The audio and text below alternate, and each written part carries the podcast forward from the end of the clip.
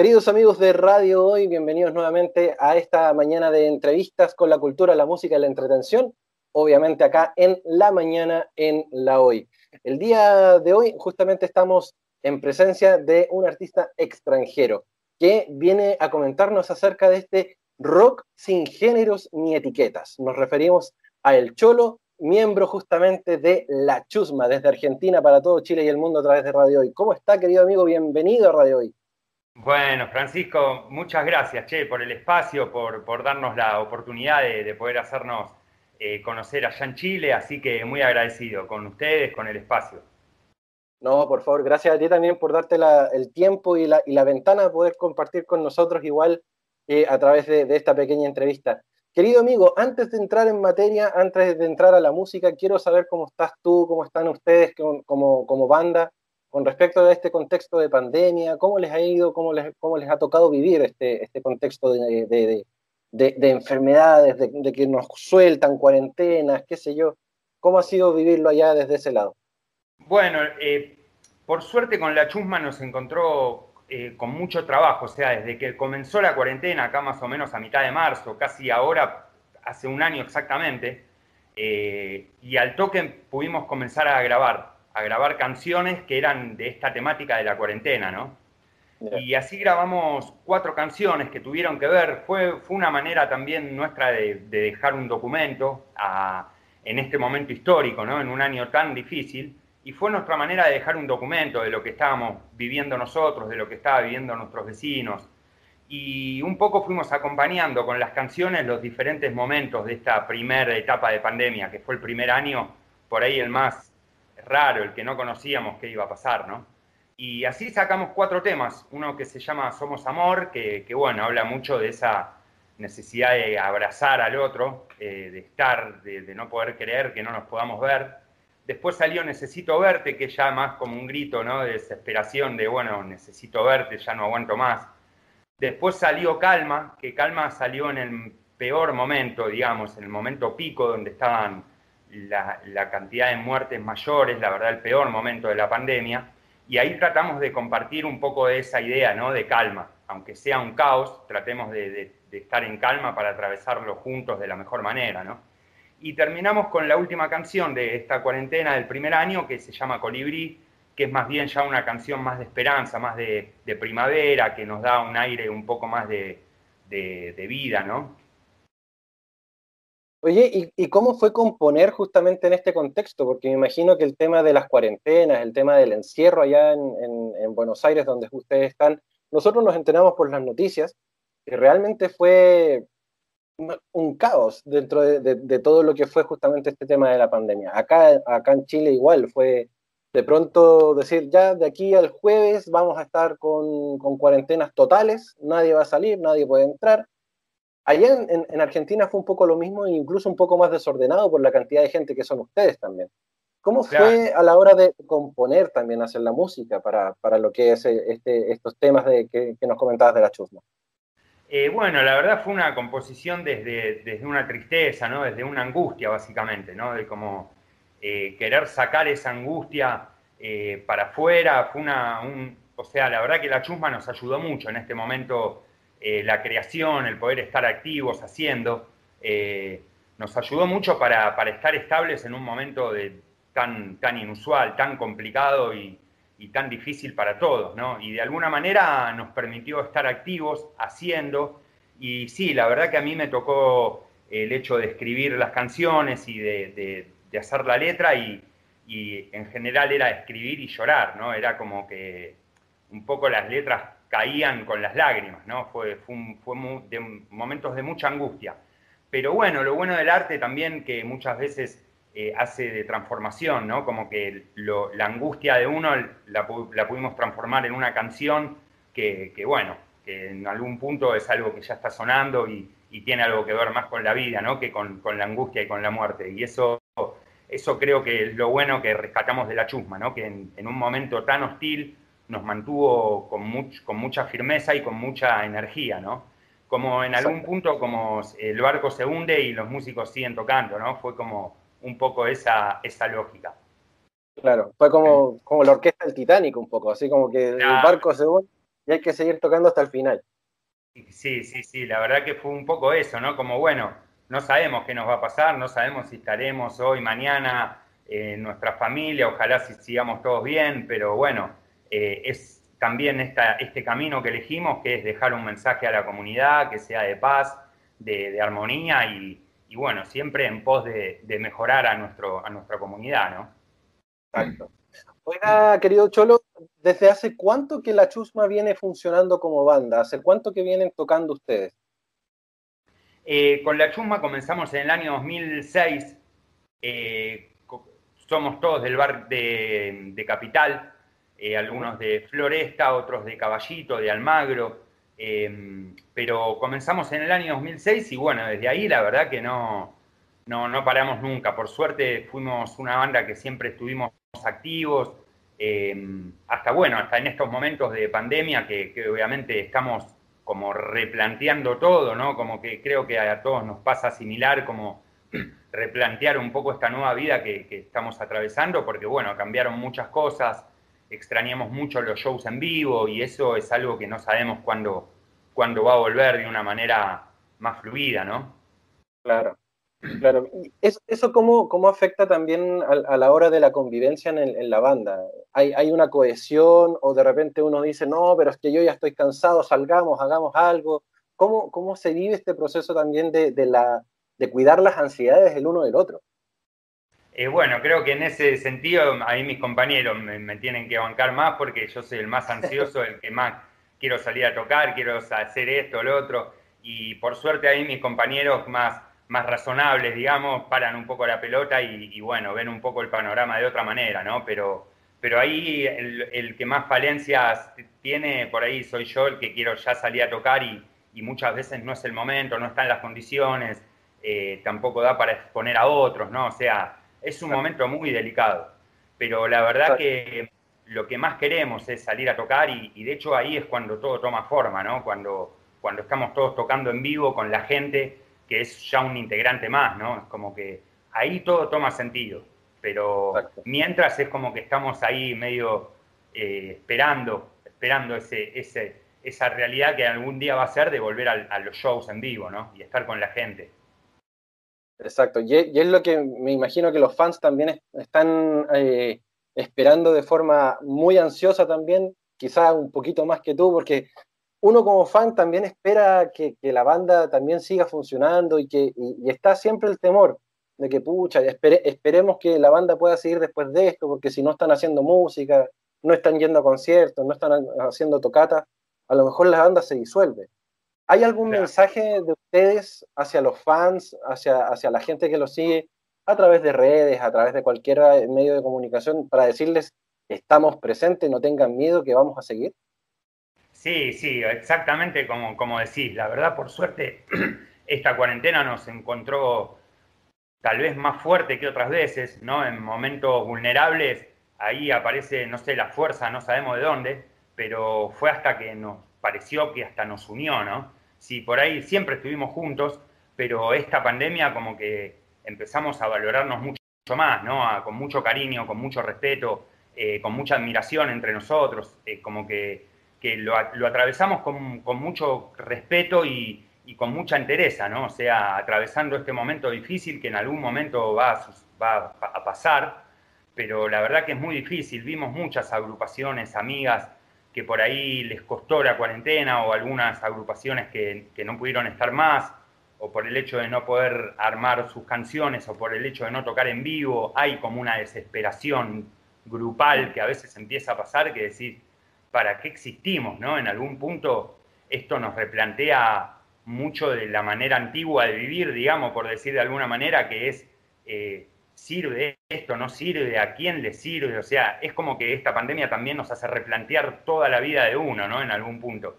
Y, y sí, creemos que, si nos hace bien a nosotros, puede hacer bien a los demás, así que, que es el camino que, que volvemos a elegir frente a, a todos estos problemas que son un montón. O sea, por suerte pudimos grabar nosotros de una manera muy casera, pero no podemos estar tocando en vivo, que hacíamos muchos shows en vivo, no podemos grabar en estudios. Recién ahora estamos pensando en grabar en un estudio.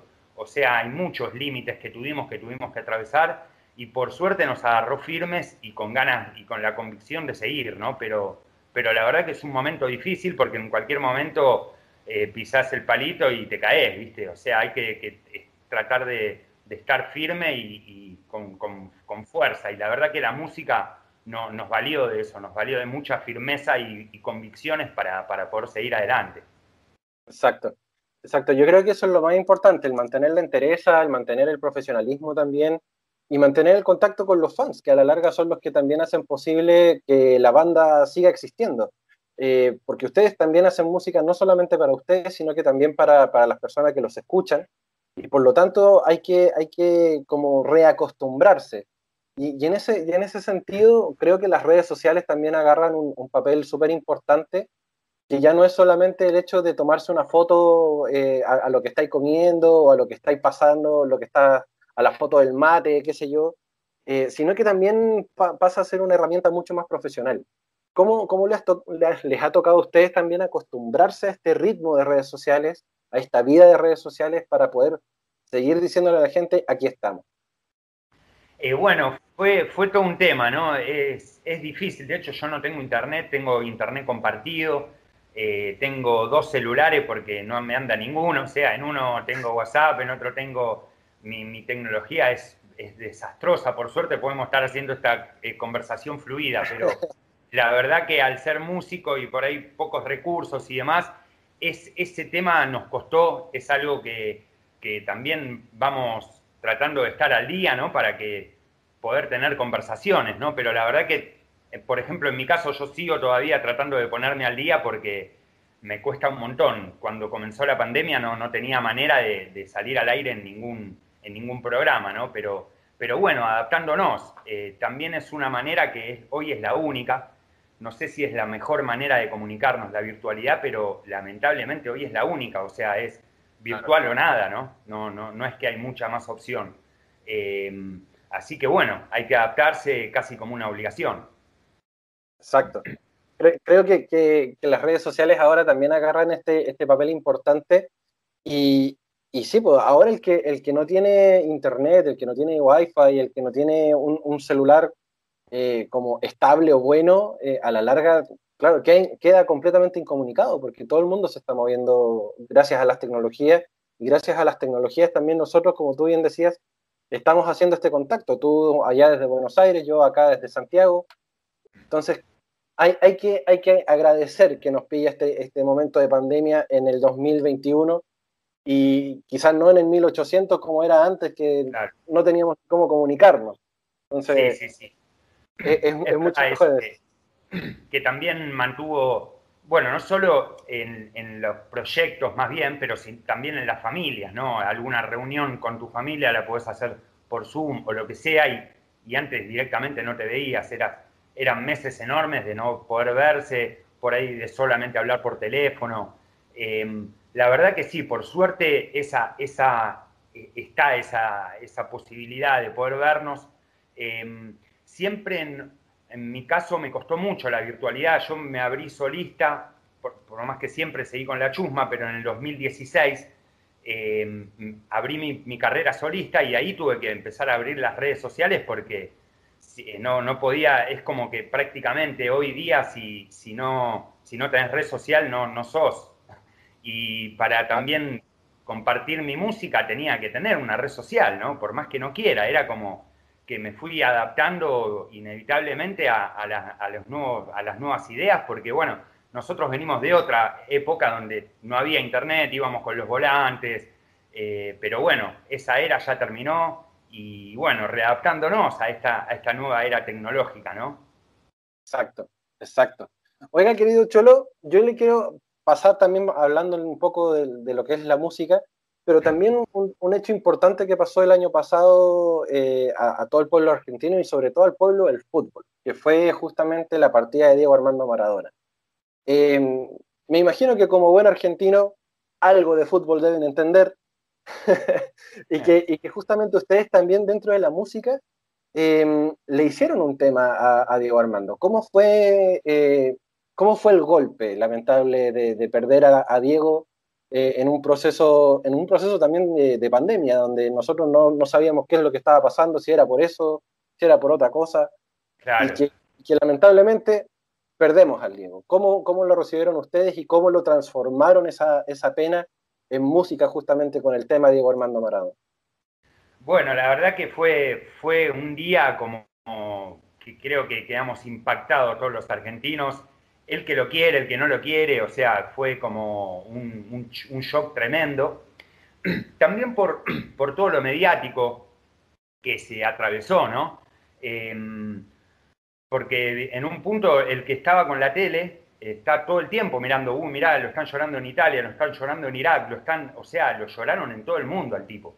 Y, sí, nosotros, la verdad que, bueno, en esa, en, ese, en esa lágrima, no sé, a mí el Diego también me atravesó toda mi vida. O sea, yo soy del 79, en el 86, eh, el Diego estaba full, yo era re chiquito, o sea, atravesó toda, toda mi, mi vida, mi niñez, mi adolescencia. Em, y un poco el mensaje de la canción es que, que, había pasado eso, ¿no? Como que el Diego había unido a todo el fútbol mundial, ¿no? En algún punto fue como eh, todo el mundo llorando al fútbol, ¿no? Y, hubo una unión. Siempre el fútbol eh, es todo lo contrario, ¿no? Es dividir, es pelear con, jugar contra otro, ¿no? Más en este mundo tan mercantil, ¿no? Em, no se toma el, fútbol por ahí como algo lúdico, un deporte que hace bien, aunque sí lo es, pero en general es más bueno, los programas puteándose unos a los otros, ¿no? Viene por ahí.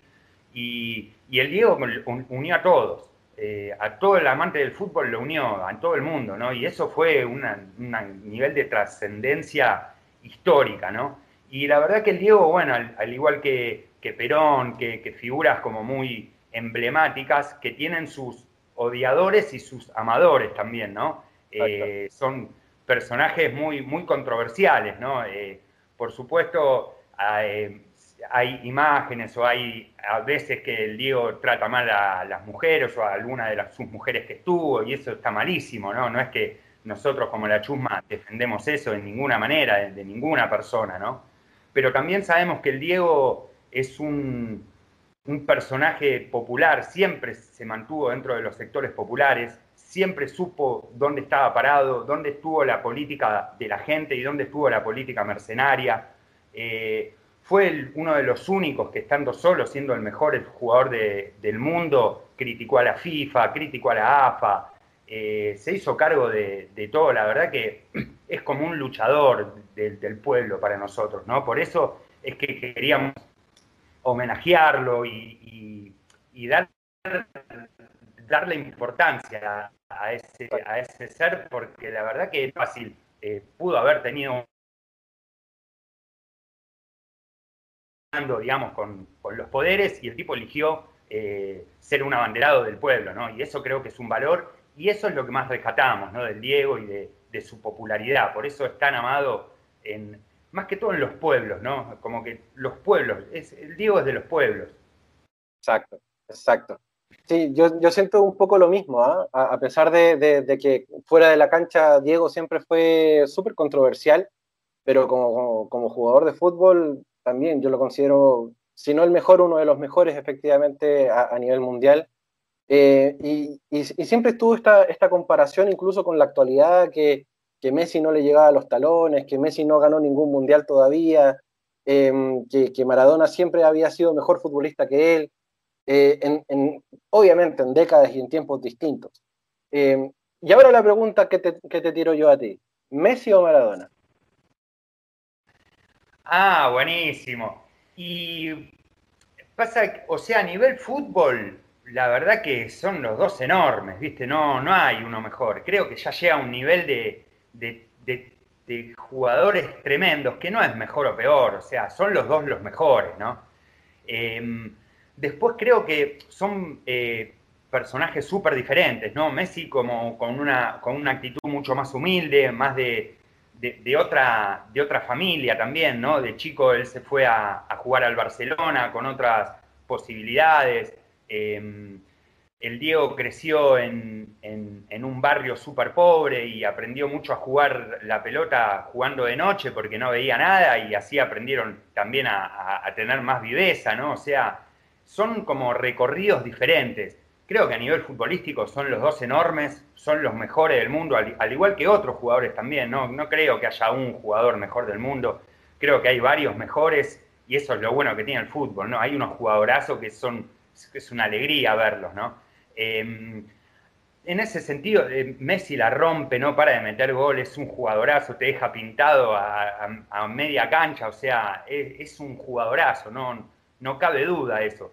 Y es verdad que el Diego es muy controversial y es muy adicto, tiene todo lo malo el Diego, ¿no? Es, es como un ser humano que se equivocó mucho eh, y tuvo todas las malas y todas las buenas, ¿no? Eso también es un poco el Diego, como que atravesó todo, es como, es, es, no sé, es un personaje eh, enorme, ¿no? Porque hizo todas las malas, hizo todas, muchas buenas, o sea, recuerdo una reunión en contra del, en contra ALCA que, se hizo en, Mar del Plata, en el año, creo que fue el año 2006, em, y estaba el Diego con Chávez, eh, con, parecía que venía Fidel, o sea, era un evento importantísimo y el tipo estaba ahí como si fuera un un tipo político, digamos, ¿no? Con, con, una fuerza, con una presencia. Y eso creo que es, eso creo que es el valor del Diego, ¿no? Poder estar siempre de, la mano de los más necesitados, ¿no? Y siempre el Diego supo dónde estar parado. Sí, es verdad. Es verdad, a pesar de que le, tocó de, todo, eh, como, incluso como buen gato cayó bien de pie en, muchas, muchas oportunidades. Y, y, claro, está, está este, este tema de, que el Diego, claro, en la cancha fue el mejor, a lo mejor fuera de ella no lo fue tanto, pero aún así su figura trascendió, como tú bien decías, y, marcó a toda una generación desde el fútbol y también fuera de él, también como un buen ejemplo y un mal ejemplo también. como tú dices, Diego, el Diego la tiene todo, lo tiene todo. claro, exactamente, porque bueno, no es un ser humano, ¿no? Y como todo ser humano, más que tuvo una vida muy mediática. Y obviamente, si a mí me hubieran mediatizado mi vida, me hubiera equivocado mil veces, ¿no? Así que por suerte no lo hicieron. Oiga, querido amigo, ya se nos comienza a acabar el tiempo de la entrevista, pero antes de que nos vayamos, quiero saber qué se viene ahora para la Chusma. Ya estamos en marzo 2021. Em, ¿Qué se viene ahora en, los próximos meses para, ustedes? como banda, obviamente me imagino que van a tratar de, seguir haciendo música. Em, ¿Cómo está la situación allá como también para poder abrirnos y comenzar a hacer tocatas y, eventos fuera también? Bueno, las tocatas empezaron de muy de a poquito. Em, todavía nosotros no, hemos podido lograr un show, eh, pero sí lo que vamos a hacer es grabar juntos en un estudio. Vamos a grabar nuestro cuarto disco ya, o cuarto disco, sí nuestro cuarto disco este año, es, eso va a ser, vamos a dedicarnos a eso, ya que por ahora no sabemos si es que va a volver la cuarentena, no sabemos si está todo abierto, no es que podemos planificar una fecha de acá dos meses, porque no sabemos lo que va a pasar, ¿no? Entonces, eh, vamos a lo seguro, eh, vamos a comenzar con los ensayos luego de un año, así que eso nos pone felices, comenzar a ensayar lo que va a ser el nuevo disco, que también viene con sonoridades diferentes, está, está explotado lo que viene. Buenísimo, buenísimo, nos alegramos mucho. Y aproveche también decirle a la gente eh, dónde los pueden escuchar, cómo los pueden encontrar en redes sociales para que los que todavía no los conocen ya los comiencen a, conocer y a escuchar y seguir obviamente en, toda en todas las plataformas. Bueno, mira, estamos en YouTube, estamos en, Facebook como la chusma punto, estamos en Instagram como la chusma OK y estamos en Spotify, que hemos subido todo toda la discografía de la chusma, hasta las últimas canciones. Así que ahí está todo para que puedan chusmearnos en cualquiera de las redes. Buenísimo, maravilloso. Querido amigo, te quiero dar las gracias por el tiempo, por la ventana, por, por haber estado con nosotros hoy día. Y, y aproveche de decirle a todos los fans que lo siguen y que los van a estar escuchando en radiohoy.cl eh, algún mensajito, algún mensajito de, de, buena aventuranza para estos días y estos meses que se vienen todavía en esta pandemia, pero que ya pronto vamos a salir.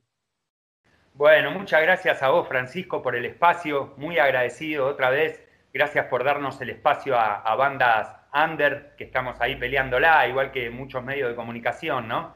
Eh, y el mensaje, bueno, para, toda la gente, a la gente chilena que nos conoce, que por suerte se siguen sumando cada vez más, a toda la gente amiga de la chusma, eh, que haya mucha paz, que haya armonía, esto va a pasar en algún momento, vamos a salir más fuertes y mucha paz, mucha paz para todas y todos. Muchas gracias, querido Cholo. Un gran abrazo para ti, para toda la chusma también. Esperamos poder en algún momento, cuando se abran las fronteras, tenerlos por acá en, Chile. Y obviamente ahí vamos a estar escuchándolos en vivo cuando, cuando puedan estar acá. Y mientras tanto, vamos a seguir poniéndoles la lupa encima en las plataformas para ver qué es lo que lanzan, cómo va el movimiento y cómo van también los ritmos de la chusma eh, expandiéndose a través de esta virtualidad. Bien, buenísimo, hermano. Bueno, eh, ojalá, ojalá, la verdad que la próxima vez pueda ser allá en el estudio. Eh, sería un placer para nosotros. Así que, hermano, muy agradecido, un gusto y esperemos que hasta la próxima. Así es. Un gran abrazo, querido amigo. Y a todos los que nos siguen a través de radio.cl, no se muevan de nuestra sintonía porque se vienen muchas más sorpresas acá en la mañana, en la hoy.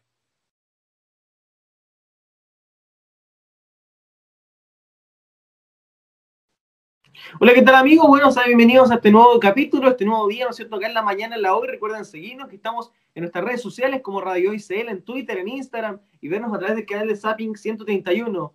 Ustedes han preguntado también por qué no han llegado raperos, por qué no han llegado gente del rap. ¿Ah? ¿Por, qué, ¿Por qué no hay música del rap chileno en Radio Hoy? Y hoy es la ocasión. Hoy estamos con está, un poco escondido ahí, ¿no es cierto? Pero bueno, viene, viene a dar su, nuevo disco, su nuevo, su nuevo álbum, su nueva música. Viene con todo, estamos con nada más y nada menos que con el Jackie. Jackie Germán, bienvenido a Radio y gracias por estar con nosotros. Muchas gracias, gracias por la invitación, Chris. Oye, no, gracias a ti. Oye, yo quería partir por algo súper básico. Quería, bueno, yo imagino quizás en la entrevista que las personas han visto, ¿no es cierto?, tu entrevista, que no están acostumbrados a, a volver al pasado.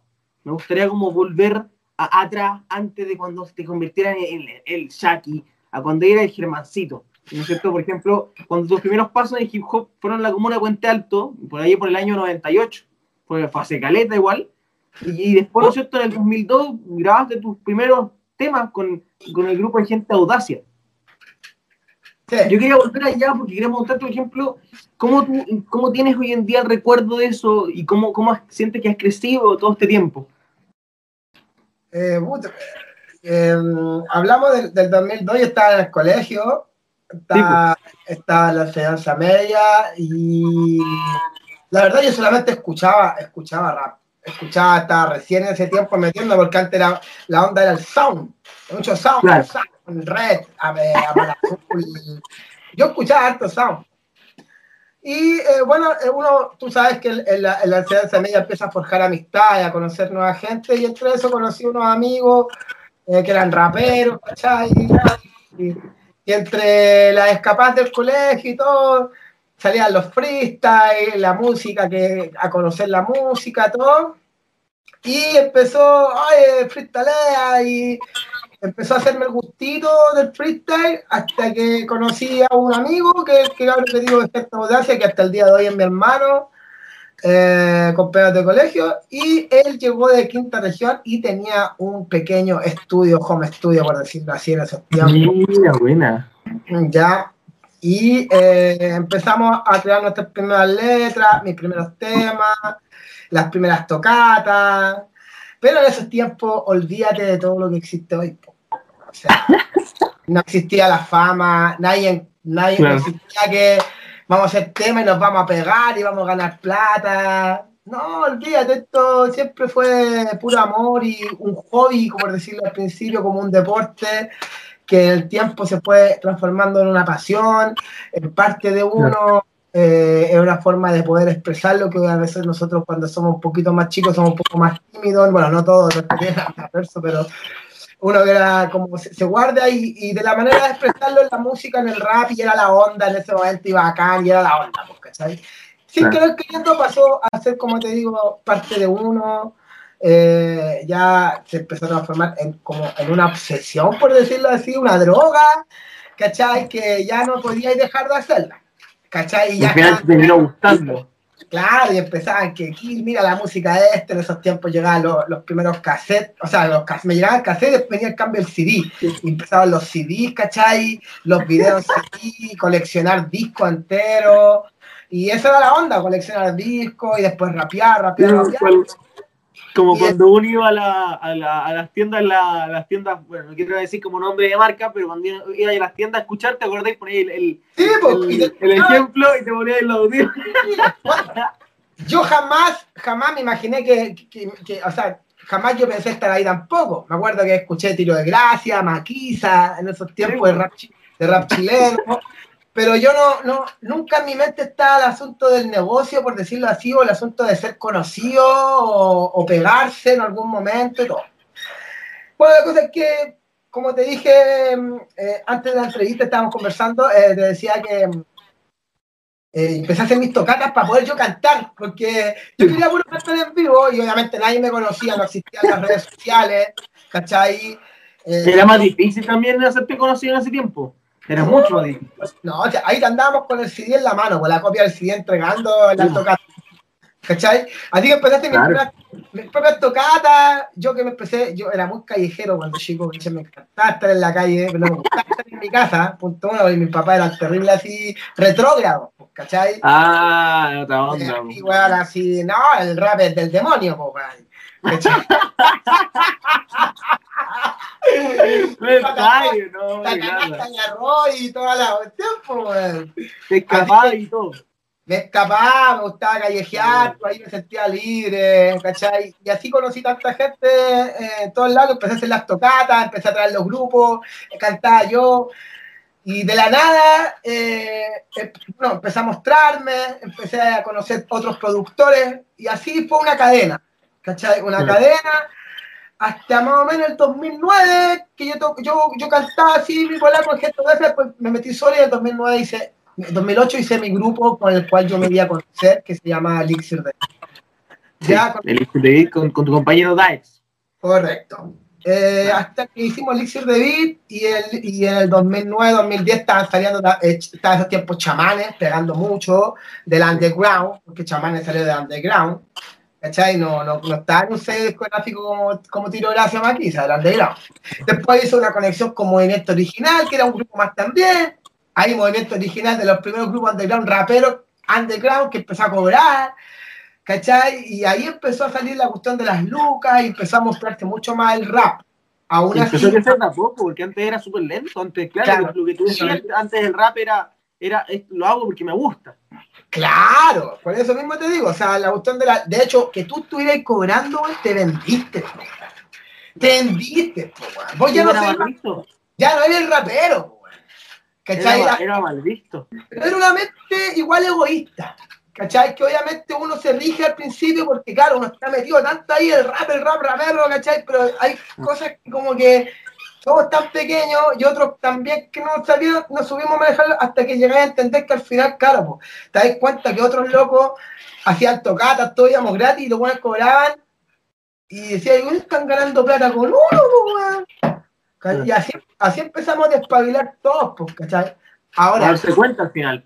olvídate qué es lo que cobramos hoy en día o lo que cobran los grupos que están pegados hoy en día. O sea, lo que cobraba era un moco, pues, ¿cachai? Claro. Eh, a veces la pura locomoción, incluso a veces los puros pasajes. Y hasta que empezó a crecer la cuestión y empezamos a cobrar, ¿cachai? Con el Elixir, nos dimos a conocer, conocimos todo Chile, conocí Perú, Colombia, eh, Argentina, México, di conciertos, nunca pensé que nos habíamos pegado y nos, nos dimos a conocer con la música. Haciendo colaboraciones con todos, ¿cachai? Con todos los cabros que estaban pegando. En, poca, en poco resumen, te lo estoy resumiendo. Sí, no, obvio. No, yo siento que está súper interesante. o sea, Y entre eso, como yo estaba, yo logré con los cabros de, eh, con otros cabros formar, después de todo esto, formarme una discoteca que fue una de las discotecas más conocidas de Chile del rap. Del rap. Te lo puedo decir así, y que era una... ¿Cómo era? ¿Cuál era el nombre? Gente que la, No, que la el, pero el- para- el sitio club El Pantano. Le decía estaba en Puente Alto. En esos tiempos estaba el Jamaica, el Jamming Club, el Bucaré y déjate contar. ¿Cachai? La Ah. Pero era, era rapero, era rapero. ¿cachai? Salió hasta en la tele, como te digo, te digo todo. Imagínate. Yo creo que mucha gente que nos está viendo ahora seguramente debe haberse dado una vuelta ahí, de, de haber pasado a ver. Seguro. El- el- el- el- los raperos que andan conocen el, el sitio, igual que el dancehall, porque era hop y de dancehall. Era, era el típico. Claro. Bueno, y de ahí, ¿cachai? Eh, terminó el sitio, yo me enfermé, tuve una enfermedad que ya no tenía con hablarla porque ya es un tema largo, o sea, te conté igual que me dio, un, me, dio me enfermé por el trasnoche, la, la locura, toda la cuestión, me dio un, un precáncer a las cuerdas vocales, estuve mudo, estuve mal, desaparecí y con Elixir de Beat nos separamos en el 2018. Ahí Elixir de Beat se separa, yo me tuve una transición igual, ¿cachai? Y volví el año 2019 a empezar a hacer música como solista nuevamente. Como ahora con todo. Y yo te quería también preguntar otra, otra cosa antes de, de, seguir hablando ¿cierto? de esto de, del, del, del, avance, de seguir como llegando hasta el día de hoy. Que tú, tú antes te, te, decían el MC Chucky, el, el, Chucky o el MSS. MSS, claro. no me acuerdo cómo era, MSS y MSS. ¿Y ese, ese cambio de, de, nombre, qué onda? Es que el, el MC Chucky o el MSS es lo mismo. MSS es, la M, la C y la S de Chucky, que yo lo escribía con S, es deletreado, MSS. Y yo no sabía cómo miércoles sacarme el Chucky, porque ya acá todas las poblaciones había un Chucky, bueno. Entonces yo decía, puta, ya. Y yo me puse MC Chucky porque no tuve cómo sacarme el Chucky. Todos me decían Chucky. ¿Cachai? Y yo como... era, era como algo no, común que a todos le decían así entonces, ¿o no? Es que cuando chico tenía aspecto de Chucky. Ah, Entonces, ¿por qué? Porque era pecoso, así, con melena. Ah, y los ojos claros, pecó, era como Chucky, como decir, claro, claro. Chucky. ¿Y te portáis como Chucky o no? Eh, no? No era malo, pero sí era desordenado travieso. Claro, eso, desordenado. Eh, claro. Y, y, hasta que me, una, una amiga me acuerdo que, que me vaciló, oh, así me hizo con Flavio, oh, Chucky, suena bien, Chucky. y ahí empecé a pensarlo, oh, de, de Chucky, Chucky, ya, al final todo me dice Chucky, Chucky, así me lo puedo sacar el Chucky, como Chucky, al final es Chucky igual, pero con flow. Ah, ya sabes, ¿no? Claro, sí, pues, de verdad, como, Chucky es como en inglés. Claro. Chucky, claro. All England Chucky. Mira, qué, qué buena. Y, y, eso, y ahí lo empezaste a instaurar. ¿Cuándo lo empezaste a instaurar el Chucky? Chucky lo metí cuando justo creé mi grupo Elixir de Bitpo. Entonces, claro. yo venía como mi proceso, como yo ya empezar un proceso nuevo como grupo, porque antes era puro MC Chucky. Dije, ya, con esta me. Y ahí me puse el Chucky. Y de ahí me saqué el MC Chucky ya encima. Y ahí ya empezaste con Chucky. Al, al día de hoy, tengo mis amigos de vuelta alto de la cloaca que me dicen Chucky, no me dicen Chucky. mis amigos ya más activos, claro. ¿cachai? No, ya como el 2010 para adelante todo puro Chucky. Mira qué buena, y al menos mucha gente seguramente que te iba conociendo últimamente eh, todas las canciones que ha ido sacando con el nombre de Chucky. Claro. Y al final ese fue el nombre, ¿no es cierto? Lo que tú decías, fue con el Elixir de Beat, eh, que fue el nombre que, que, pusiste, al final la gente empezó a conocerte mucho, mucho más eh, y a saber más, más, de ti, más de, más de tu música. Eh, y espero ahora ya estás con, un, con, una carrera solista, digamos, con una carrera de, de solista con la música solo. Volví en 2019 eh, con un disco, igual un, un, disco extraño que hice yo, que es un disco anexo a lo que yo siempre hago, en la cual yo tuve el placer de conocer a, a chiquillos de la nueva escuela, como Desafío Music, eh, nosotros íbamos a hacer un tema en ese tiempo con Desafío Music y Kevin Martes 13, que estaba vivo en ese tiempo. Eh, y bueno, yo me hice amigo del desafío y con ellos conocí casi toda la escena nueva. Y me, incluso hicimos un tema que se llama Ready, que es unos temas muy pegados que tienen ellos, que lo creamos con, con francés. Y ahí conocí la nueva escuela y entre eso yo metía mucha nueva escuela en este disco, pero con ritmos más dancehall, más romántico, igual trae su, su hip hop reggae, caché, un disco, y, pero era, hablaba solamente de amor y desamor. Fue un disco diferente a lo que yo siempre acostumbro a hacer. Igual están subidos, pues yo, yo vi una entrevista ahí que en las que hablaba y de que al final buscabas hablar de tu vida, de muchas es cosas una, más. Claro, es una cuestión que me pasó a mí. ¿Cómo? Con, con, muchas cosas más profundas que te han pasado. Sí, o sea, de, eh, el disco este fue un disco de, amor y desamor, de una historia mía, ¿cachai? Totalmente verídica, mía, ¿cachai? De que, de hecho, los temas fueron así, los temas que hice de amor era cuando estaba enamorado, y los temas que está en desamor es cuando ya no está enamorado, y los temas que están llorones es porque está con pena. Y así, son toda inspiración del momento. Claro, llama, llama un romántico cabrón. Ya, si tenéis, tenéis tu álbum por romántica, cabrón. Hay una claro. que se pero generalmente mi música solista ha sido así. Bueno, en el 2013 hice un disco igual que se llama 31 de diciembre, que es un disco dedicado a, a mi hija, ¿cachai? Y a experiencias como padre y eso, que fue una cosa que hice solista, pero siempre me dediqué al éxito. Yo hoy en día, bueno, después de todo este proceso, estuve todo el 2020 sin poder sacar música porque estaba con una distribuidora anterior mía con la cual yo tuve problemas y yo no quise seguir sacando música y yo estaba firmado por ellos. Por ende, no pude sacar música, eh, o sea, podía, pero yo no quería sacar música con ellos. Claro. Y yo esperé, esperé, esperé, esperé, trabajé todo el 2020 y trabajé un disco rapero. Y eh, me pasó que yo creé todo esto, lo que te dije de mi sello Goliath acá, eh, el sello que tengo, un sello musical. Y, y me nació, le dije, bueno, necesito hacer rap, estoy chato del mambo, estoy chato del, del reggaetón, estoy bacán, todo bien, pero yo necesito mis raíces de nuevo. Necesito hacerlas. Y, y lo hice. Y eso me dediqué en 2020 a hacer todo este disco que ya está listo. Me dediqué a hacer videos que ya están listos. Y desde el 2021, que acabo de firmar con una distribuidora que se llama Faro Latino, eh, empezamos a trabajar y vamos a lanzar este año todo lo que trabajé el 2020 y lo que estoy ahora promocionando que se llama mi disco Is Back. Es volver. Claro, y He vuelto.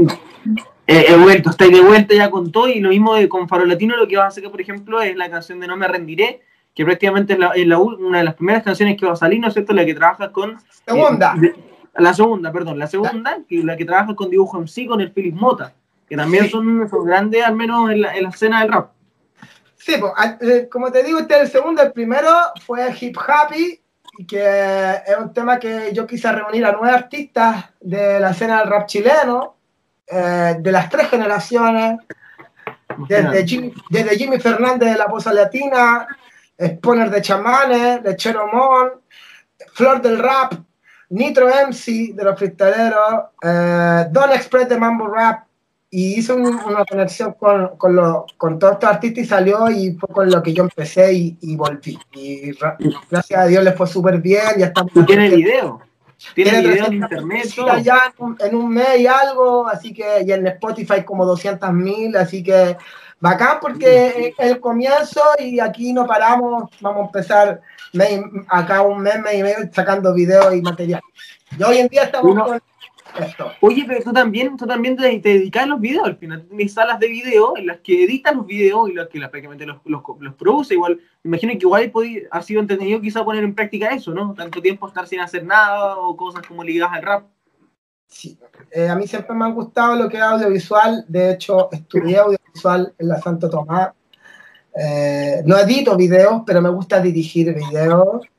Eso mismo, dirigir los videos. dirigir video y cámara. O sea, la, la idea me gusta. Hoy en día estoy trabajando con un equipo que se llama Cine Negro, es parte de, de mi sello y encontré un equipo en el cual siempre quise encontrar, que es un equipo que, que trabaje de acuerdo un poco a, a lo que yo quiero visualizar y ellos aportando un poco sin- y no que ellos como que ellos quieren hacer esto, sino que me dan la posibilidad a mí de que yo, yo poder visualizar mis videos, los quiero así y encontré las cámaras y la imagen, la fotografía la tienen ellos y nos adoptamos. Y hoy en día agarro mi- las cámaras yo, mientras yo no salga en la, la cámara, hago la cámara de yo y me dan, me dan la autorización para yo hacer la imagen y sé dónde enfocar y quiero esto y estoy haciendo todos mis videos, gracias a Dios, a mi manera y, Buena. y estoy dirigiéndolo y, y nada, pues poniéndole todo el corazón, la verdad, porque de verdad yo necesitaba traer rap ah, de vuelta, que es parte de una cultura tan grande también. Sí, pues, es gigante la, la- la comunidad. Al menos con el tiempo me acuerdo cuando, era- cuando yo era chico, la comunidad del rap era muy chica. Pero con el tiempo fue creciendo caleta y hoy en día es gigante. Los cabros que la están rompiendo ahora escuchan puro rap. Sí, pues. Sí, sí, es verdad, cabros jóvenes de todas las edades. El problema del rap, a mi parecer, fue el mismo, los mismos raperos que siempre, siempre criticaban, ¿cachai? Que no sé, que estos están haciendo música acá con esto, o que están cobrando, o siempre eh, tirando para abajo, ¿cachai? A los que le están yendo bien. ¿Me entendí? Y obviamente siempre el asunto con las lucas, siempre ese era un problema tan, tan grave, grave como para el rapero, de que el rapero tenía que ser pobre, ¿cachai? Y, Como ser del pueblo. Claro, pues, ¿cachai? Pero así no fue, así no fue, pues. Y no fue, y, y, eso no fue lo que opacó un poco los mismos oyentes del rap a, a irse a otros estilos más comerciales, ¿cachai? Y, y ¿cachai? Y ahora están más arriba, pues, ¿cachai? Pero como te digo, aún quedamos los raperos que estamos trayendo esto de vuelta, el mismo chiste MC, yo otros raperos más, la flor del rap. Y tú también, que te has movido caleta, que te has movido caleta, o sea, a mí me llama mucho la atención el tema de Hip Happy, del video con el que son, lo que tú dijiste también, son nueve, nueve artistas, son caleta. Eh, ¿Y cómo fue para ti volver con esto? O sea, al comienzo sale Is Back, Is Back, sale mucho mensaje Is Back, pero imagino que igual fue bacano, o sea, volver a trabajar de vuelta, ¿no? ¿Cómo, cómo te sentiste con eso? Fue lindo porque toda la gente, aquí ni, uno de los que participaban en los temas ha sido como, oye, mándame tus voces, toma, no ha sido todo aquí, ¿cachai? En mi casa, en mi estudio, compartiendo, ¿cachai? Eh, la amistad que siempre hemos tenido de años, ¿cachai? No, no es una cosa que, que como que, hola, nos vamos a juntar porque tú estás sonando. No, no, no, yo hago música con gente que me siento punto uno cómodo, ¿cachai? Que, que tienen mi respeto, ¿me entendí? Y sobre todo si hacer en mi disco, ¿me entendí? si yo fuera invitado a una colaboración, obviamente yo pensaría con quién, pero en este caso la gente que yo invité es mi gente que yo considero y que también mucha gente con la cual yo no había hecho rap, solamente había forjado amistad. ¿Me entendí? Eso hemos dicho, ¿cachai? Yo no, no, me hago amigo de una persona por un por decir, no, vamos amigos, somos amigos, ¿cachai? Y, y, después de muchos años hicimos recién un tema, así, así, así que así fue un proceso bacano eh, y en el cual ahora se está dando todo. Claro. Se está dando todo y eso es lo bueno. O sea, al menos yo, como te digo, o sea, eso se puede ver en Hip Happy, se va a poder ver ahora, ¿no es cierto?, No Me Rendiré, que va a estar subido en las plataformas en el que, ¿no es cierto?, hablas, yo estaba, estaba viendo ahí unas cosas, que hablas de la perseverancia, hablas de la lucha de día a día, prácticamente de la motivación y, de circunstancias que, que más encima, digamos, desde el fondo llevaste desde niño, desde niño chico, desde lo que, lo que hemos hablado. Por eso yo quería volver antes atrás, porque yo me siento que no me rendiré es una canción también que te lleva mucho cuando eras cuando niño, de, de, cuando eras el Chucky, ¿ah? cuando eras el Chucky, no, no el Chucky. Y entonces, cuando era hijo, cuando era hijo, no cuando era padre, porque ahora soy padre, tengo una hija de 10 años, para un peronce. Imagínate, claro. Esas cosas que te enseña la vida haciendo así también. Claro, entonces te sentís como que hoy en día estoy más maduro con todas las cosas, imagino, ¿no? Sí, sí, creo que maduré tarde, pero ya me siento un poco, aún, me, quedan cosas por madurar como todos, ¿cachai? Me, cosas, me quedan muchas cosas por aprender todavía, pero sí, las cosas las tomo con más calma, con, con más, con, más, con más punto de mira, más futuro de mira, a notar al lote. Claro, y al final es lo que yo siento, de verdad siento que eso se da mucho con el paso del tiempo, al final uno va aprendiendo, cuando de los porrazos, la verdad uno aprende, nunca, nunca, nunca aprendí de, de, de, cosas buenas, siempre aprendí de los porrazos de cuando te caís, te volví a levantar, por ejemplo, ahora estuviste fuera, imagino que tienes tiempo para, reflexionar, vuelves de, con, con, todo, bueno, un video, de verdad, que sea, al menos la gente que no lo ha visto, que no le ha dado la oportunidad a Hip Happy, vaya a verlo, es un video muy bueno, que tiene una música muy buena, y, y aparte es un video en el, que mezcla lo que decíamos recién, son 10 artistas al final, son 10 artistas, ¿no es cierto? Pero, claro, son 9, perdón, 9, 9 sumé uno extra son un artista en el que los que, claro, o sea, están todos y de verdad deberían darle la oportunidad al menos de escucharlo, como también escuchar No Me Rendiré, que va a estar subido en todas las plataformas, eh, en este nuevo disco que se llama It's Back. It's Back, y me gustaría saber cuándo piensas lanzarlo, cuándo va a ser publicado, todavía no tiene una fecha. La verdad, tengo un calendario de lanzamiento ya planificado, junto, a, junto a mi distribuidora, eh, el cual quedamos en lanzar todos los featuring del disco como single ¿cachai? Que son como seis featuring. A ver, tenemos uno, dos, tres, cuatro, como cinco o seis featuring que salen primero con videoclip, todo, todos los featuring con videoclip, y más o menos alrededor de julio agosto sacamos el disco que son mis temas solo, que son como siete temas más. Bueno. Eh, ese es un proceso eh, de, de, lo que es Is Back. Ya, ahora también tengo un, un disco que trabajé junto a un cabrón que se llama Alucinate, que es un disco de trap, aunque no lo creas, pero es un disco de trap con rap. De hecho, se llama T con rap. Se llama T con rap. Entonces, Buena. ¿Cachai? ¿Qué conclusión más grande hemos llegado? ¿Cachai? Pero este otro proyectito más que tengo, tengo otras cositas más con, con dancehall también, que me gusta mucho el dancehall. Pero en este momento estamos hablando de Isback y es lo que a mí me importa, que este año Oye, sea pero- rapero. Pero tú tenés todo pensado, de verdad, en 2020 pensaste todo. No, no lo pensé, lo hice. Lo hice, eso lo hiciste nomás, ya, eso, eso lo hiciste. Yo hice música, grabé, grabé, grabé, Sí, grabé, grabé, sí. Lo único que sabía es que, no, que tenía que en algún momento soltar la música, pero no la podía soltar con la distribuidora que tenía antes porque no quería regalarle más mi música a ellos. Y Claro. eh, ni mi esfuerzo ni todo, porque al final esta cuestión es un esfuerzo propio que al final tú, tú cedas y das confianza a alguien para que te pueda mover bien, entre paréntesis, o que se distribuya bien la música. Y no lo quise hasta que encontré a alguien que me, dieron me dio confianza y estamos en este momento trabajando súper bien. Así que, todo. Oye, esta, esta nueva canción también siento que- creo que se trata como de, de un video, ¿no es cierto? Una pieza audiovisual que está inspirada como en Nueva York, Nueva York del año 2000. ¿O, o me equivoco? Ya, bacán que, bacán. Ah, está informado. Ah, pero mira, el, el asunto te comentó bien mi, mi manager. man. Ah, no, no, Mi nuevo manager, mi nuevo manager. No, manager. Qué bueno que te haya contado. No, eh, la verdad, el- a lo que me refería yo con eso, es lo que te decía anteriormente, es que yo al fin encontré la fotografía. No sé si tú sabes lo que es una fotografía o un video. ¿Cachai?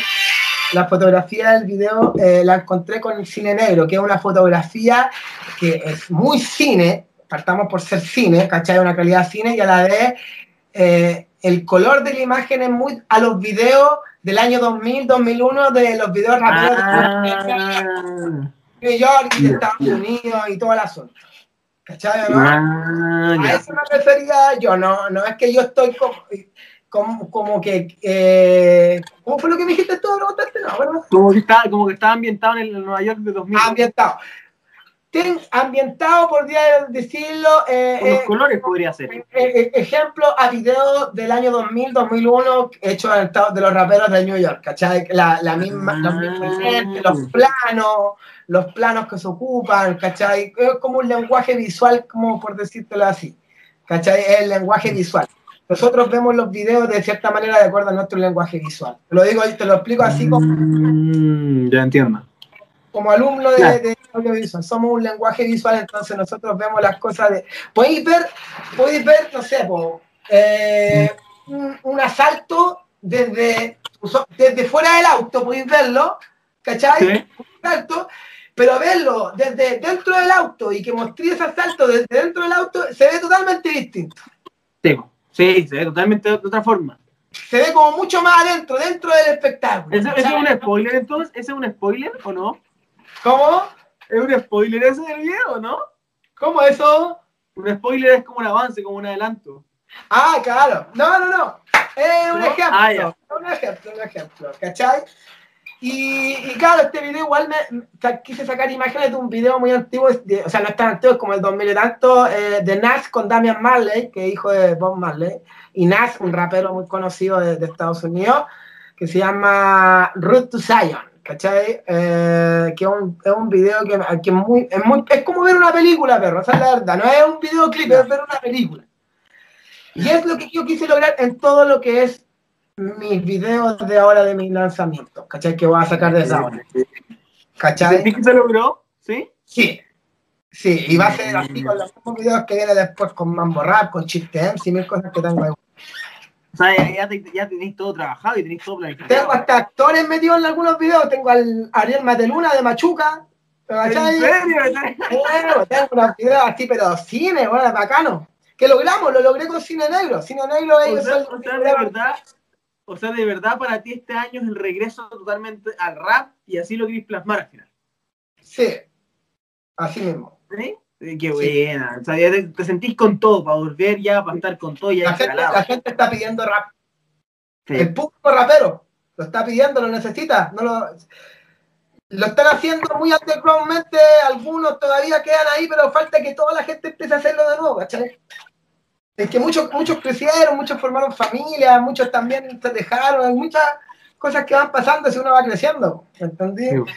Yo en ese lado todavía soy el cabro chico, ah, todavía me siento así, estoy, empezando de cero.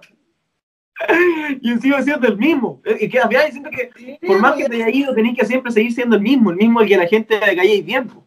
No, y con el sello, con el sello que me hice también, pues me he llenado de todas las nuevas escuelas. Aquí vienen cualquier cabro de 20, 19, 18 años a hacer música. De hecho, estoy produciendo y haciendo de los videos a estos cabros.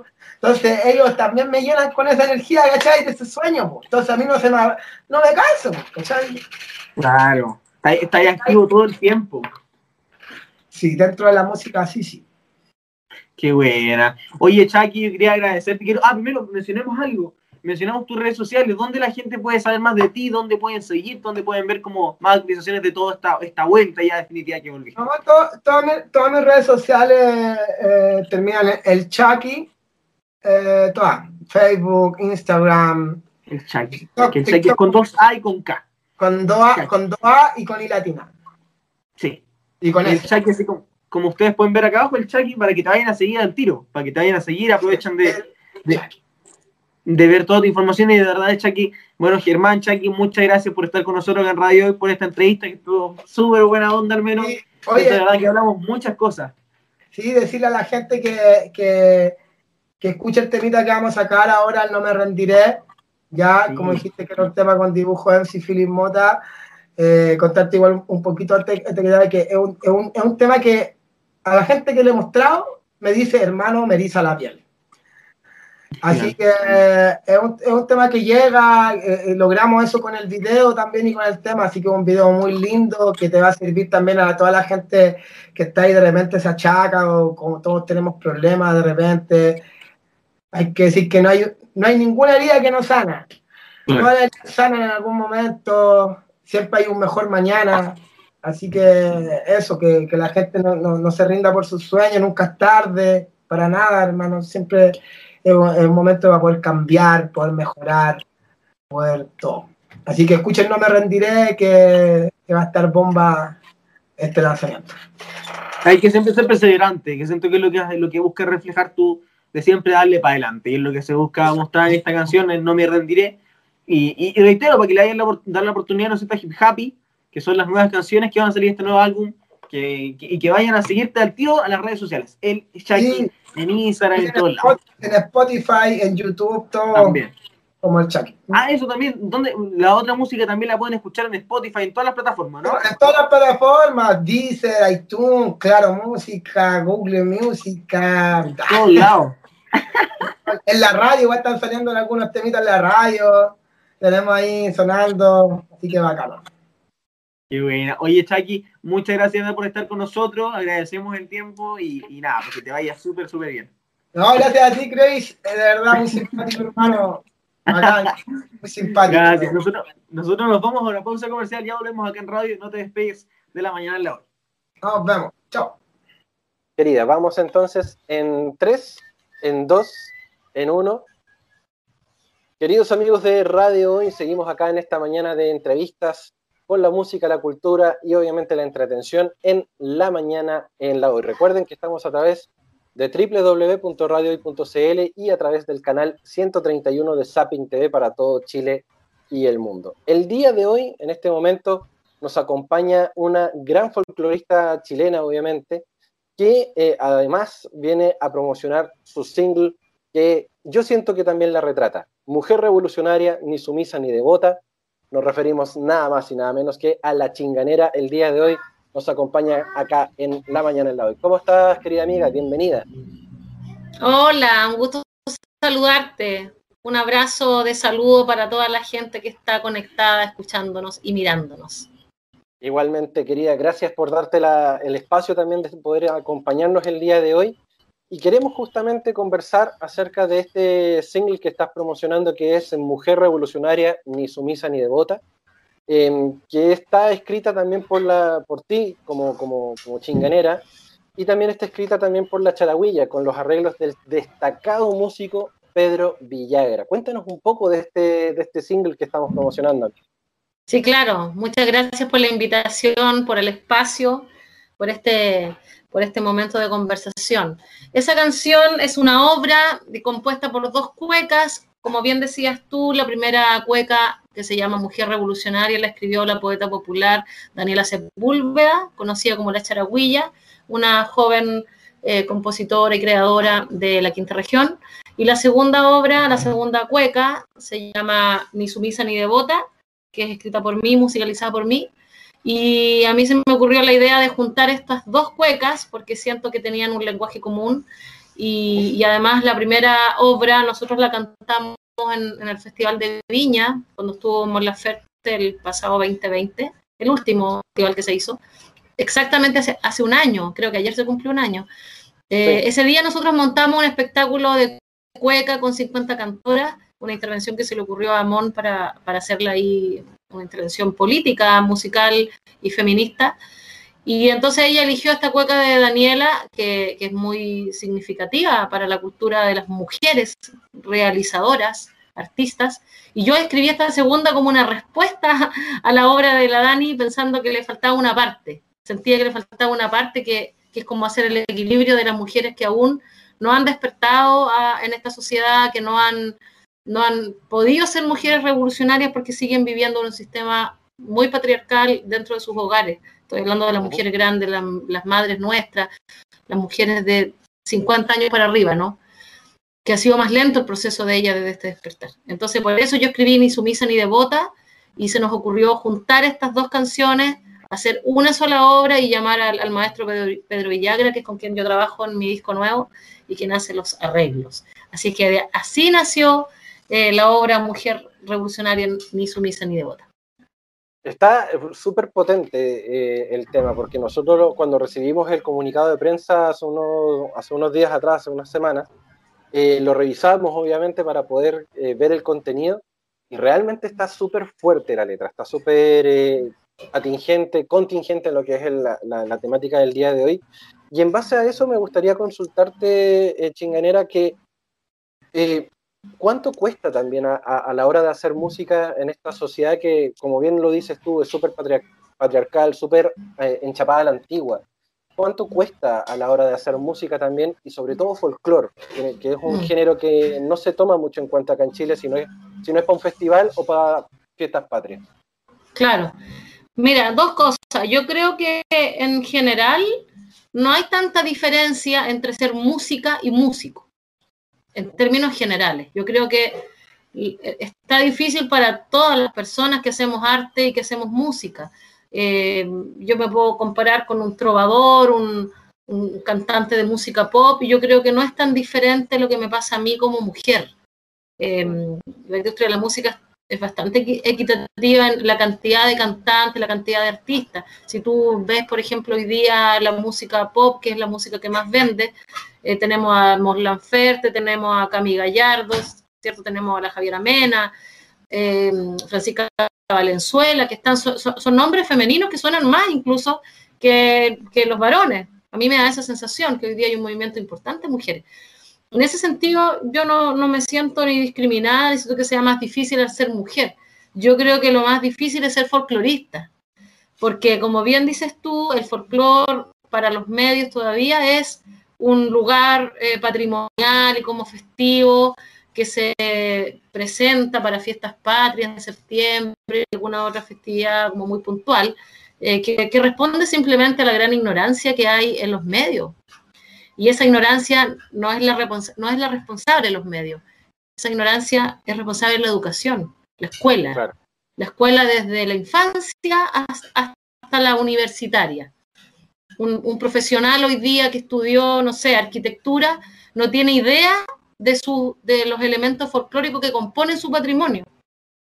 No sabe, porque en su carrera no existe la carrera de cultura tradicional. Un ingeniero, un médico, un abogado, una periodista, no conoce. Entonces estamos fallando desde la educación y desde la educación entonces no está en la escuela eh, el término cultura tradicional. Yo hago clases en escuelas básicas, trabajo con niños muy pequeños, con niñas pequeñas, perdón. He hecho clases también en la universidad, he dictado em, clases magistrales tanto en Chile como en distintos países de América y es increíble lo que sucede cuando uno abre esta cátedra y empieza a decir, este elemento es del folclore, los dichos populares son del folclore, las formas de alimentarnos son parte del folclore. El hecho de comer legumbre el día lunes todavía en la mayoría de las casas chilenas es del folclore. Cuando uno empieza a redescubrir y a presentarle al, otro que el folclore lo tiene dentro, que nosotros vivimos de manera eh, relacionada con el folclore constantemente, es un descubrimiento muy bonito, muy poderoso y, y necesario para la identidad, para tener un pueblo con identidad desde la cultura. Por lo tanto, yo no culpo a los medios, ni culpo al sistema, yo culpo a la educación. Eh, el sistema educacional está en una deuda gigante con nuestra cultura desde décadas, ni de la dictadura, ni de Piñera, no, de décadas, de décadas. En la educación eh, normalista era una educación maravillosa. Yo alcancé en la infancia a tener profesores normalistas eh, y esa educación era fantástica. El profesor normalista sabía diferenciar eh, cómo se siembra una semilla y otra, y, sabía tocar un instrumento, y sabía de historia, se sentaba contigo y te hablaba de los presidentes, como si él lo hubiese vivido, como un cuento. Eso hace falta. Cuando tengamos un país más culto desde la educación, vamos a tener medios y periodistas instruidos en los que hacemos los folcloristas el año entero. Entonces ya no van a estar las mismas preguntas de siempre y ya no van a sonar los mismos de siempre en la radio. Vamos a estar nosotros cantando cueca en marzo, como esta cueca que fue un desafío. La lanzamos en febrero, imagínate. La lanzamos en febrero y yo dije, a ver, ¿qué va a pasar? ¿Qué medios van a querer tocar febrero? Y una cueca, ¿qué pasa? Es un desafío que es necesario hacer para remover. En, ese sentido, eh, tú, dices que, el, tema parte desde el tema básico, que es la educación.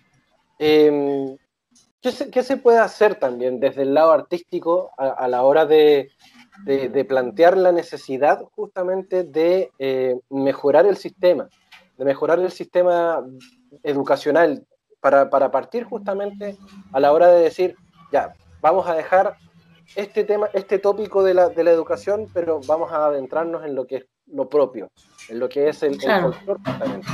¿Qué es, lo que, es lo que le hace falta a esta sociedad para que, para que se logre ese cambio? Yo pienso que hace falta una unión de artistas. Porque la fuerza que tengo yo, la fuerza que tienen mis compañeros payadores en un equipo de trabajo donde somos 200 personas, bajo el eslogan de defensa de la paya, por ejemplo, que tenemos un plan para el año, para difundir la paya, para que se erradique de la, sociedad este pseudo payador que, es una especie de payaso con guitarra, que no tiene nada que ver con la cultura del, del payadoril que está además en toda América nosotros nos hemos unido para trabajar en pos de nuestro arte y en defensa de, este género patrimonial para incluirlo en las escuelas, en el Ministerio de Educación, en los escenarios, en cualquier fecha. Yo creo que es lo mismo que debieron hacer los artistas circenses, los, músicos de otros estilos dentro del folclore, no sé, los bailarines, los que hacen ballet folclórico, los investigadores, em, la gente que hace cultura tradicional con las manos, como la artesanía, eh, las bordadoras, si, si, la, el, si el género folclore se une, así como nosotros estamos unidos y, hoy día hemos puesto de moda la décima, como respuesta de años de, trabajo, de gente que está detrás de mí de hace 20, 30 años trabajando, también se va a lograr con las otras áreas. Y vamos a tener artistas trabajando el año entero. Y no va a ser raro que una cantora lance una, una cueca en febrero no hace raro, hace parte de, lo normal que ocurre en los medios de comunicación difundiendo una obra como cualquiera.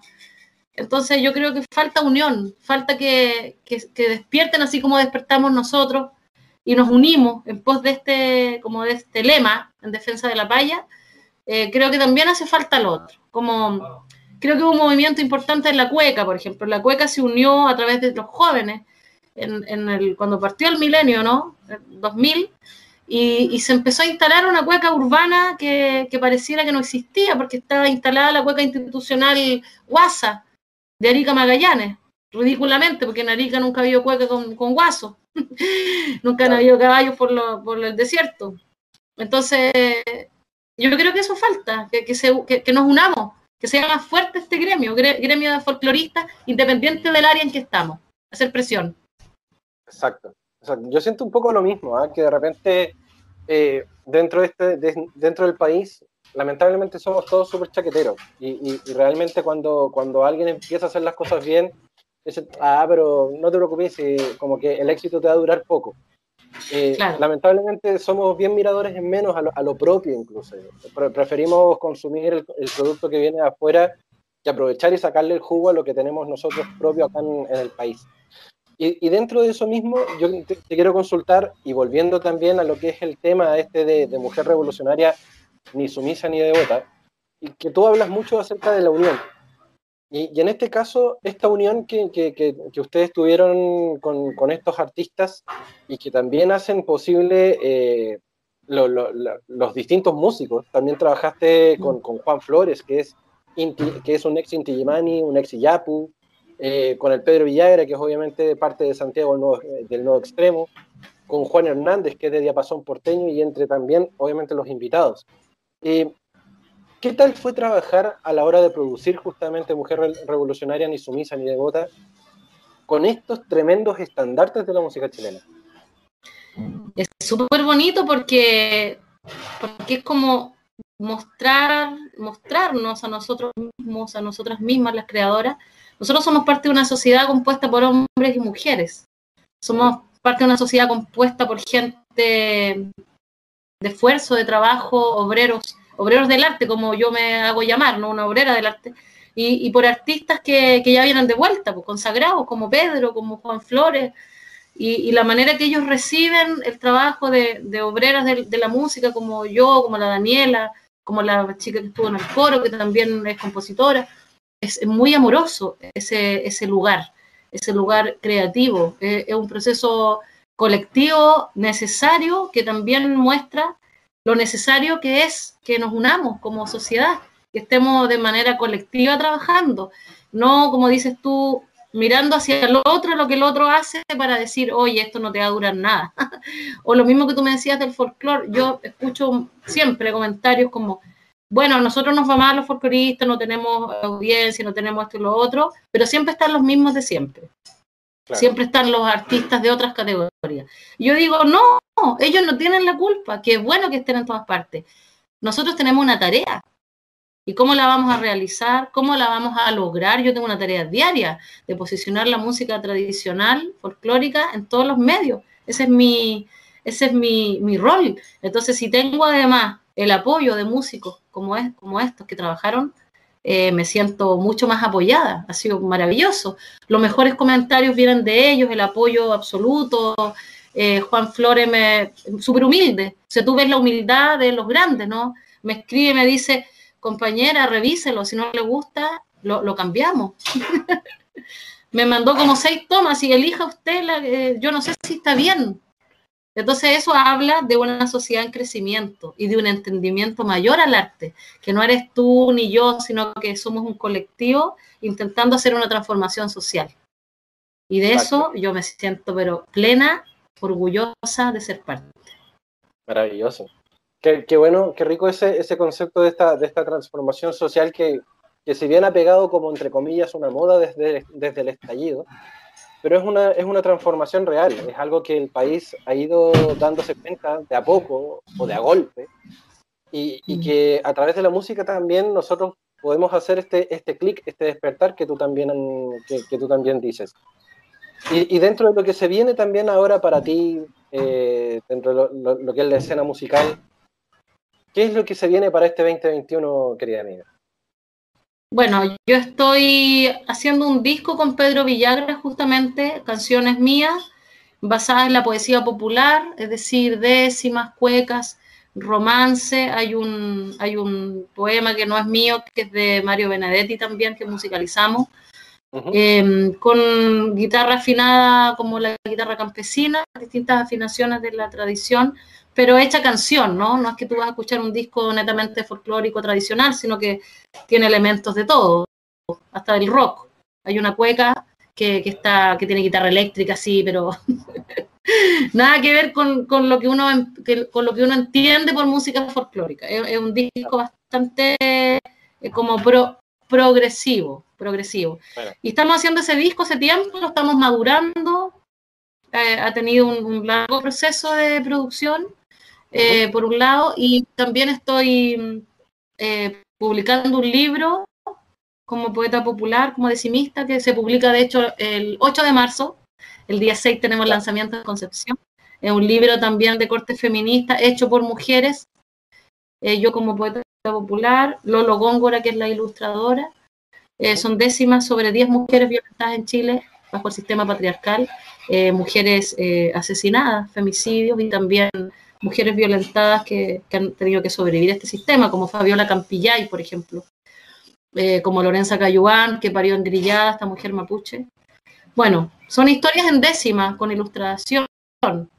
Y, además estoy haciendo una colaboración bien interesante con la Orquesta Sinfónica de Concepción, con las mujeres de la Orquesta Sinfónica. Estamos haciendo em, mini conciertos, se podría decir, mini conciertos con música folclórica mía escrita por mí y, musicalizada y orquestada por las mujeres de la orquesta, que ha sido hermoso, porque es primera vez que, se meten estos dos mundos de esta manera. Siempre se ha hecho como el Violeta Parra sinfónico, el Víctor Jara, como lo tradicional.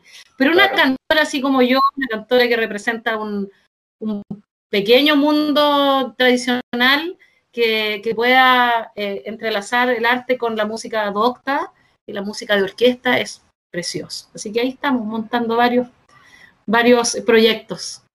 Maravilloso, maravilloso. Se viene un 21 entonces súper movido también para, para ti dentro de, todos los proyectos que se vienen. Qué, qué, linda fecha lanzar justamente este, este libro de décimas para justamente el 8M. Creo que, que, va a ser, eh, no sé, dentro, dentro de la palabra, ¿no? dentro de lo que es la, la magia de, de, este, de, este, de este día, poder también hacer visible la, realidad de, de, de, otras mujeres también a través de este libro de décimas. Así que yo quiero, además de agradecerte el tiempo de, haber estado con nosotros, eh, desearte todos los parabienes de lo que se viene ahora para este, para este año y obviamente vamos a seguir sabiendo de ti a través de, todas las manifestaciones culturales que, que vienen desde, desde tu cabeza, desde tu corazón. Así que, querida amiga, gracias por darte esta ventana de, poder estar con nosotros y te vamos a, seguir en, todas las redes, obviamente, para, saber qué es lo que se viene con la chinganera. Muchas gracias. Yo encantada de poder conversar contigo, compartir esta experiencia, eh, sembrar un poquito los corazones de la gente que escucha, la inquietud de conocer nuestra identidad, es tan bonita, es tan hermosa, es tan completa, es tan chilena. Y nada, ojalá que puedan estar cerca de lo que estamos haciendo, comprar el libro, pueden seguirme en las redes, La Chinganera en Instagram. Eh, ahí están todos los links de compra del libro, está también publicado el video en YouTube, Mujer Revolucionaria ni sumisa ni devota, así es que ahí estamos comunicados. Un abrazo. Un abrazo para ti también y queridos amigos de Radio Hoy, no se muevan de nuestra sintonía, obviamente porque seguimos con mucho más acá, en radiohoy.cl.